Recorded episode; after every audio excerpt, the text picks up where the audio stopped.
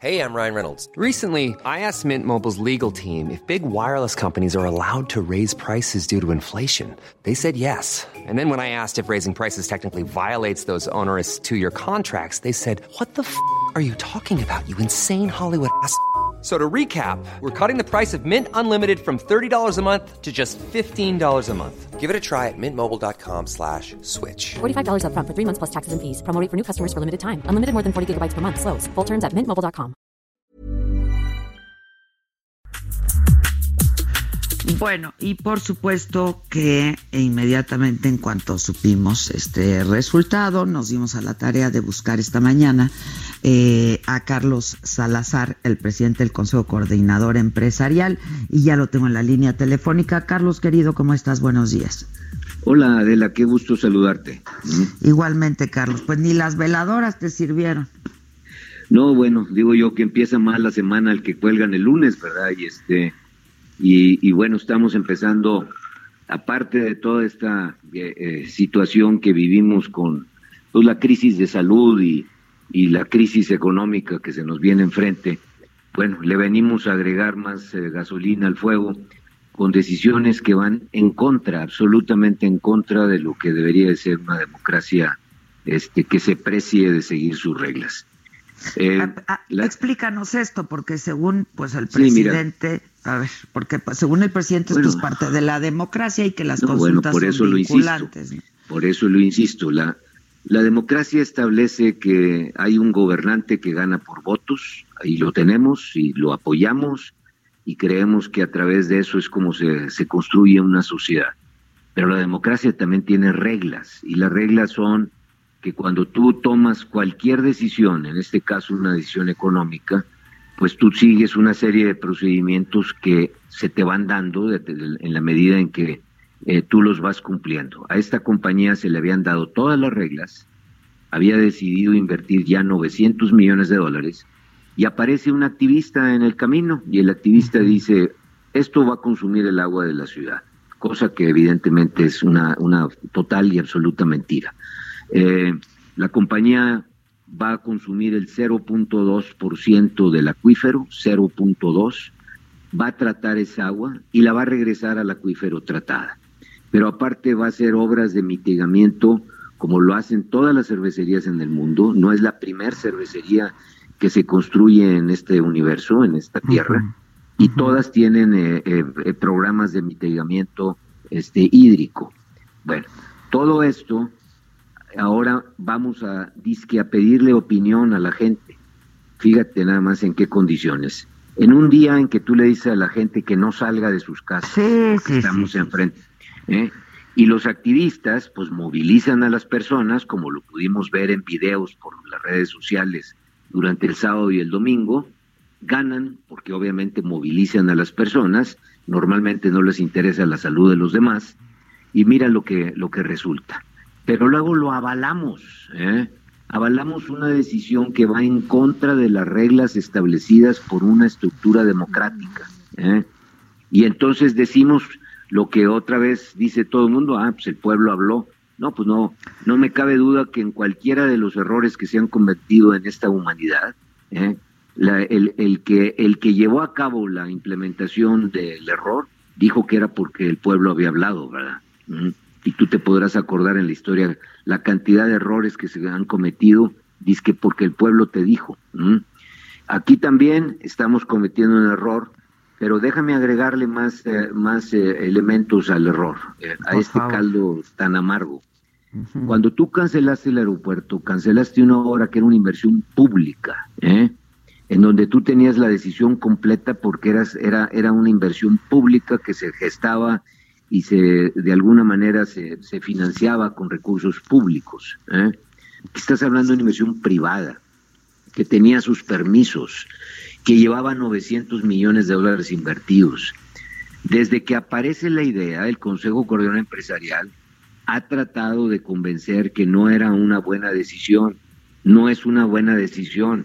Obviamente, si tú le preguntas a una persona del pueblo, que si prefiere tomar agua o, que la, el agua se use para producir cerveza, para exportar, pues la respuesta ya la sabemos, ¿verdad? Va a decir que prefiere tomar agua. Pues Pero si tú le explicas, si tú le explicas que no va a dejar de tomar agua, que no va a tener una, un detrimento en el, en, en el recurso que él va a tener, adicionalmente va a tener trabajo, va a tener posibilidad de desarrollo, va a tener una cadena de valor completamente amplia, porque se va a sembrar cebada, porque se van a hacer una serie de, de mitigaciones en la cadena de valor, en el valor agregado, pues la persona va a reaccionar totalmente distinta. Este es el problema que tenemos cuando le queremos ir a preguntar eh, al pueblo en situaciones que ninguna ley, Adela, ninguna ley de las que actualmente tenemos te obliga a hacer ese tipo de situaciones. Es obvio que si tú le quisieras ir a preguntar al pueblo, pues ve y pregúntale si quiere pagar impuestos, ve y pregúntale si quiere pagar la gasolina como la paga, ve y pregúntale si quiere tener eh, las estructuras que de alguna manera también lo afectan. No, ¿verdad? Esas no vamos a preguntarlas, porque ahí tenemos completamente la razón de ser nosotros los encargados de orientar las decisiones del país. Ahora, Carlos, es la responsabilidad de cualquier gobernante. Pues, pero es que, esto fue una irresponsabilidad. Pues sí, pues sí, pues sí. Pero a ver, pero a favor de este, todos, no a favor de, de, no sé ya el número final de personas que votaron y las que hayan votado. Eh, fue un cosas porcentaje mínimo, fue un porcentaje mínimo. no, no se hacen así, no se hacen así, por mucho que tú, tú quieras que te aplauda la gente, estás afectando al país, estás afectando el bienestar de México. Eh, nosotros hemos apoyado todas las iniciativas que van a favor de México, todas. Hemos ido a proponer ideas, hemos ido a proponer eh, condiciones todavía la semana pasada y seguiremos haciéndolo, porque vemos venir un tsunami económico y hemos propuesto de qué manera podemos atemperar ese tsunami. Pero agregarle a los problemas que ya tenemos este tipo de decisiones es verdaderamente querer darte balazos en los pies. Ahora, dime algo, Carlos. pues Yo he platicado contigo varias veces, hemos hecho un par de entrevistas largas, extensas, y yo te, te he insistido mucho. El asunto del aeropuerto, pues te colocó en, en una situación complicada frente a los empresarios. Ahora, todo esto que ha estado pasando hasta el día de hoy, pues, ¿en qué posición te coloca a ti frente a los Mira, empresarios? Por un la- lado, la- frente al la presidente, posición mía por es el de otro. menos. Pero yo, yo, yo te, voy a decir por lo que me parece a mí que una persona tiene que ser congruente con sus acciones y con sus ideas. Nosotros hemos sido desde el primer día propositivos porque creemos que nuestro país merece un mejor futuro. Hemos sido eh, propositivos con nuestras ideas porque creemos que sí debemos de voltear la, mirada y evidentemente las acciones hacia las gentes más desprotegidas de México. Pero también estamos convencidos que la única forma de poder hacer que las personas tengamos un mejor nivel de vida o que podamos accesar la movilidad social que tanto nos interesa es a través del crecimiento, el desarrollo y la posibilidad de que se emprendan en nuestro país verdaderamente inversiones de todo tipo que puedan hacer que la gente tengamos trabajo, posibilidades, que haya movilidad en los jóvenes. Bueno, porque creemos en eso, hemos estado constantemente trabajando en ese sentido. Hemos tratado de llevar todas las ideas posibles. Pero cuando tú ves acciones de esta naturaleza, obviamente por la misma congruencia que tenemos, tenemos que salir a denunciar que estamos cometiendo un error que nos va a ser enormemente costoso. Porque te agrego, esta es una inversión privada, además una inversión de extranjeros, que están amparados por el TLC y están amparados por el TEMEC ahora, y que evidentemente va a tener consecuencias. El artículo 11 de la- del eh, el, el capítulo 11, perdón, de la, del Tratado de Libre Comercio establece establece reglas para los inversionistas extranjeros. El inversionista extranjero cree en tu país, se arriesga en tu país, viene a tratar de, establecerse de acuerdo a las reglas de tu país. En este caso, que es todavía más crítico, la compañía llevaba 900 millones de dólares invertidos. ¿eh? No vamos a poder decir como en el aeropuerto, "Ah, ahora te cambio y te llevo a otro lugar, a menos que tú le vayas a querer pagar los 900 millones de dólares que ya invirtió. O sea, eso- fue lo que dijo hoy el presidente, que él iba a hablar con que incluso con los dueños de la de la compañía para pues que piensen en algún otro lugar donde hacer su fábrica. pero no dijo que les iba a pagar los 900 millones de dólares que iba invertido. No, eso no, claro que no lo dice. No, digo, claro, yo, ahora te llevo a donde yo me parece que es lo correcto, a ver si podemos hacer otra consulta pública primero, te voy a dar los permisos, pero no te dice si te va a pagar los 900 millones de dólares más el tiempo, más el costo de intereses, más el financiamiento, más todo lo que implica una decisión económica. Por eso, Carlos. es el problema. Pero, no puedes tú creer que estas cosas las puedes hacer sin ninguna consecuencia para nadie. ¿eh? Pues, pues yo estoy de acuerdo contigo, pero tú me has dicho en varias ocasiones que el presidente te escucha, este, que escucha a los empresarios, en fin, hoy dijo esa planta no va ahí. Bueno, es un error, este, porque ya se le habían dado los permisos, por esa razón básica. ¿eh? Eso se lo hubiéramos dicho eh, en el momento en que iba a gastar el primer dólar y evidentemente la persona hubiera dicho, bueno, pues no me conviene, no decido hacerla ahí o no la hago y punto. ¿eh? Pero no cuando lleva 900 millones de dólares invertidos. Este, ahora dime, yo te preguntaba en qué situación, en qué posición te coloca a ti, pues porque te resta confianza y credibilidad frente a los empresarios, ¿no? Este, pues tú eres el vínculo, pues. No, no pongas conclusiones, mi querida Adela, este, adelantadas. Este, vamos a ver exactamente. Yo creo representar a, los empresarios, lo hago otra vez de la manera más congruente que creo. Creo que siempre hay que establecer puentes y hay que reconocer las cosas en las cuales uno tiene que trabajar en favor del país. Pero también, al mismo tiempo que nosotros eh, eh, apoyamos cualquier decisión democrática de México y la primera, el haber tenido un presidente con 30 millones de votos y con una propuesta que nos parece correcta, eh, somos eh, o debemos de ser suficientemente congruentes para denunciar actos como este que no tienen el, el más mínimo sostén en una democracia como la que queremos construir en nuestro país. Eh, cuando me dices que no adelante conclusiones, ¿tú crees que pueda haber marcha atrás a esta consulta? No, tú, las conclusiones de que, no, bueno, eso ni me corresponde. Que, de que te pudiera restar confianza, pues es que, Carlos, pues sí, digo, pero pues yo me, me imagino que pues tú has hecho. Pues no te imagines, mi querida Adela, vamos a ver qué va, qué pasa y este y, y, vamos a tener esa, esas situaciones adecuadas en cuanto a nuestro comportamiento. Esta ¿Estás enojado? ¿Estás enojado, verdad? No, estoy frustrado, estoy frustrado porque me parece que el, el, todo el contexto que se está dando evidentemente me es muy preocupante. Eh, me parece que estamos enfrente de una situación donde van a sufrir los más, los más fregados de nuestro país. ¿eh? Y que al final este tipo de decisiones viene a abonar todavía una problemática mayor y mayor y mayor. O sea, ya no es de que nada más el coronavirus nos está afectando, nos están afectando nuestras propias decisiones. Pues sí, pues sí. Ahora, eh, ¿cuál es tu opinión de cómo se han manejado las cosas también frente a la pandemia que estamos viviendo, que también tiene repercusiones económicas fatales, ¿eh? Pero claro, hombre, incluso estamos viendo en todo el mundo. En todo el mundo, pero no sé qué tenemos eh, los mexicanos. Nosotros hemos explicado, hemos intentado explicar que aquí esto lleva dos grandes este, orientaciones. Una es cómo tratar el tema de salud que es prioritario, que nos debe de ocupar a todos y que creo que mal que bien los mexicanos estamos cumpliendo con quedarnos en nuestras casas, con tratar de no contaminar y no contagiar a nadie.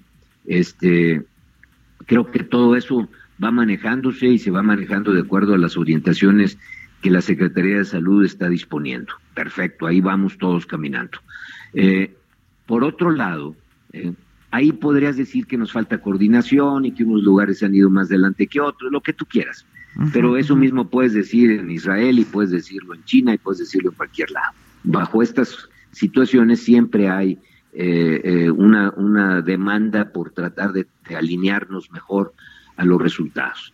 Pero ok, al lado de esto, al lado de esto ha sido nuestra insistencia desde hace ya este, casi tres semanas de que se viene un problema económico, que al principio lo hemos negado.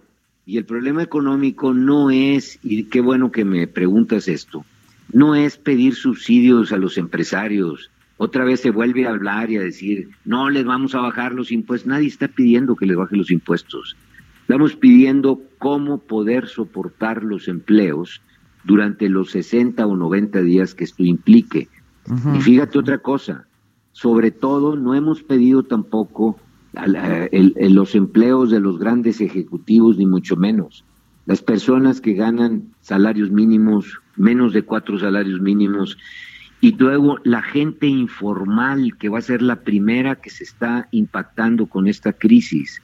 La gente que no tiene una estructura, no tiene un patrón, a lo mejor el patrón le va a ayudar con algo, a lo mejor hasta donde pueda el patrón le va a poder soportar su salario. Y si la compañía estaba en buenas condiciones, te aseguro que no lo van a despedir, lo van a tratar de mantener. Pues Pero aquí debería de haber acciones clarísimas, sobre todo con las personas que venden este garnachas en las calles, que venden este mercería por la por las El comercio informal, ¿no? El comercio informal. Eh, que además, mi querida Adela, representa casi el 60% de los empleados de México, 25% del Producto Interno Bruto. Contra, con, con ellos, es en lo que estamos pensando, es lo que hemos llevado nosotros a decir cómo le damos y le aseguramos. No es nada más con el programa social. Muchas de las personas que tienen esa taquería o algo no están recibiendo apoyos sociales. ¿eh? porque no los necesitan, ellos tenían un pequeño negocio. Negocio, claro. Hoy, al, al quedarse sin esa eh, facultad, sin esa posibilidad, necesitamos pensar cómo puedan transitar. ¿De qué manera? Lo han hecho en otras sociedades, les bajan la luz, les quitan el impuesto de, la nómina, les quitan el impuesto del algo que pueda de alguna manera soportar la transición sobre la que tiene que vivir la persona. Esto es lo que hemos hablado. Hemos estado con la Secretaría del Trabajo, con la Secretaría de Economía, con Alfonso Romo, con el secretario de Hacienda. Hemos llevado propuestas, hemos puesto un decálogo. Bueno, ¿qué no hemos ido intentado hacer tratando de evitar esta situación? Sin embargo, se dice que el problema económico este, pues no va a ser y que no se le va a ayudar a, los empresarios. No se está hablando de ayudar a los empresarios, estamos hablando de cómo ayudar a las personas que tienen una pérdida de su empleo. Fíjate pues lo que... Es que el presidente, a ver, es un poco contradictorio. Pues lo, que se anuncia en, pues. eh, lo que se anuncia en otras sociedades. Estados Unidos estima que puede perder el 30% de empleos durante los próximos dos, tres meses. Los va a recuperar. Pero el problema es qué vamos a hacer con esa transición de estos dos o tres meses adelante. Meses, claro. Sí, sí. Eso es lo que estamos nosotros hablando. Y insisto, y para el auditorio, no se está pidiendo condonaciones de impuestos y que ayuden al empresario, nada. Estamos pidiendo que se soporte la base de empleo del país. Es, evidente que si la empresa ya no vende, si la pues, empresa ya no tiene, ¿cómo paga? ¿Eh? exactamente cómo paga. Oye, que saque de sus ahorros, pues hay compañías que los tendrán, hay compañías que no los tienen, que tienen una situación muy apretada en sus finanzas y que de alguna manera no le va a permitir mantener o mantener los sueldos que estaba pagando. Entonces, ese es el tema. Por eso, cuando el presidente dice primero los pobres, ¿no? Este, que yo creo que nadie podríamos estar en contra de eso, pero luego también dice no a la exención de impuestos a los, no, no, para nada a los empresarios. Entonces, pues los afectados finalmente, pues es la gente que gana un salario. Mira, Adela, por eso sirven los indicadores económicos, aunque los neguemos, eh, y han servido en la historia de la humanidad otra vez. Eh, el hecho de no haber crecido el año que entra significa que la gente no mejoró su nivel de vida. ¿Eh? El hecho de que este año podamos ir a negativo, y no quiero ser alarmista, pero bueno, la, situación te lo está mostrando, se está parando la actividad aquí y en el mundo. Bueno, eso impacta evidentemente el bienestar de las personas. ¿eh? Esa es una situación los aeropuertos están parados, los hoteles están parados, los restaurantes, las cadenas de valor. bueno, Alcea ya salió con un comunicado, ¿no? Bueno, Alcea, el comunicado lo hacía la Bolsa de Valores diciendo, bueno, tendré que enfrentar la situación que tengo que enfrentar, ¿verdad? Y como la, la pueda hacer. ¿eh? y como Alcea, muchas otras, ¿no? que a veces materialmente pueden o no pueden hacerlo y tú no puedes nada más decir, ah, fíjate qué empresario tampoco solidario. No, yo creo que muchas, muchísimas empresas, la mayoría, están haciendo de tripas corazón para tratar de mantener eh, eh, sus plantas productivas y tratar de mantener hasta donde sea posible el salario de la gente. Nadie queremos afectar a nadie y nadie es tan egoísta como a veces se plantea. Fíjate, los, y luego se generaliza. Los empresarios, no, hombre, no, por favor. Eh, todos, insisto al final con este comentario, Adela, todos queremos a México.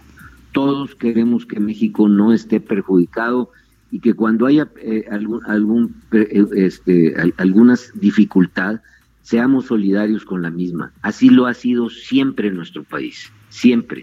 Y esta no va a ser la excepción. Te aseguro que va a haber actos heroicos y los está viendo todos los días de mexicanos que se quieren y nos queremos comportar realmente como, como, con ese sentido de poder apoyarnos unos a otros. Eh, oye, este, a ver, el Consejo Coordinador Empresarial, pues es el máximo órgano de representación del sector privado y agrupa 12 organizaciones, ¿no? Este, que supongo que, pues tú, hoy ya recibiste algunas llamadas, el presidente dijo que pues iba a hablar contigo también. ¿Cuál es tu posición? ¿Qué, qué vas Desde a hacer? las 6 de la mañana estoy recibiendo llamadas. Mi posición siempre será, por favor, pensemos en México antes que cualquier otra cosa. ¿eh? Pensar en México es pensar en los ciento, casi 30 millones de habitantes que tenemos y cómo podemos mejorar su bienestar. No en los activistas que te paran una inversión que ya iba con 900 millones de dólares. No en un pequeño grupo que al final fue movilizado para tratar de parar una inversión como esa. No a favor de, situaciones que evidentemente rayan en lo, en lo ilegal porque no estás respetando la legalidad. Sí a favor de cualquier acción que beneficie a nuestra, a nuestra población, que beneficie a los trabajadores, que beneficie inclusive a las, las personas que están en la informalidad. Y digo inclusive porque no tenemos evidentemente el contacto directo a través de las estructuras formales de nuestras propias organizaciones pero sí a través de, nuestras acciones, cómo beneficiar a todo aquel que de alguna manera tiene una, situación de dificultad para transitar los próximos 60 o 90 días. Siempre tendrán la solidaridad de los grupos empresariales, de los empresarios, y todos lo que queremos es que a México le vaya siempre mejor que a todos. Pues hasta para la rifa, ¿no? Bueno, ahora no va a haber dinero ni para la rifa, ¿no? que eso sí, ya como van las cosas. Pues sí, pero... Así que tendremos que replantear muchas cosas. Creo que el presidente mismo lo ha dicho, va a replantear hasta los proyectos que en un momento dado él estaba viendo, porque sí necesitamos que el, el, el, eh, el apoyo económico a las familias empiece a fluir. Pues si no, no va a haber dinero que alcance, ¿no? Así es, mi querida. el tren bueno, sí, ya te oigo muy frustrado y te oigo, sí, pues sí, lo entiendo perfectamente. pero ante, ante los problemas hay que uno este, tratar de... Yo sé que a ti te anima, pues, yo sé que a ti te anima eh, pues hacer algo por este país, pero es que así está bien difícil, ¿no? Bueno, nada, nadie dijo que esto iba a ser fácil, este, yo estoy consciente de eso y, y seguiremos trabajando tratando de que las organizaciones empresariales eh, lideren hasta donde se pueda eh, acciones a favor de nuestro país. Te mando un abrazo, gracias Carlos. Igual mi querida Adela, un, abrazo a todos, un abrazo sin coronavirus a todos nuestros eh, personas que nos están escuchando. ¿Cómo estás tú de salud? ¿Bien? Gracias a Dios como bueno no me no quisiera decir que como roble, pero bueno, como encino, chico. Oye, pero este estás estás haciendo estás saliendo poco, supongo, ¿no? Eh, me vine a Monterrey desde el sábado y estoy ya en Monterrey en este momento, este tratando de pues de, de, cuidar a la familia y cuidarme yo lo más que pueda. Como debe de ser. Gracias, Carlos. Te mando un abrazo. Gracias. Un abrazo. Bye. Gracias. Es Carlos Salazar, el presidente del Consejo Coordinador Empresarial.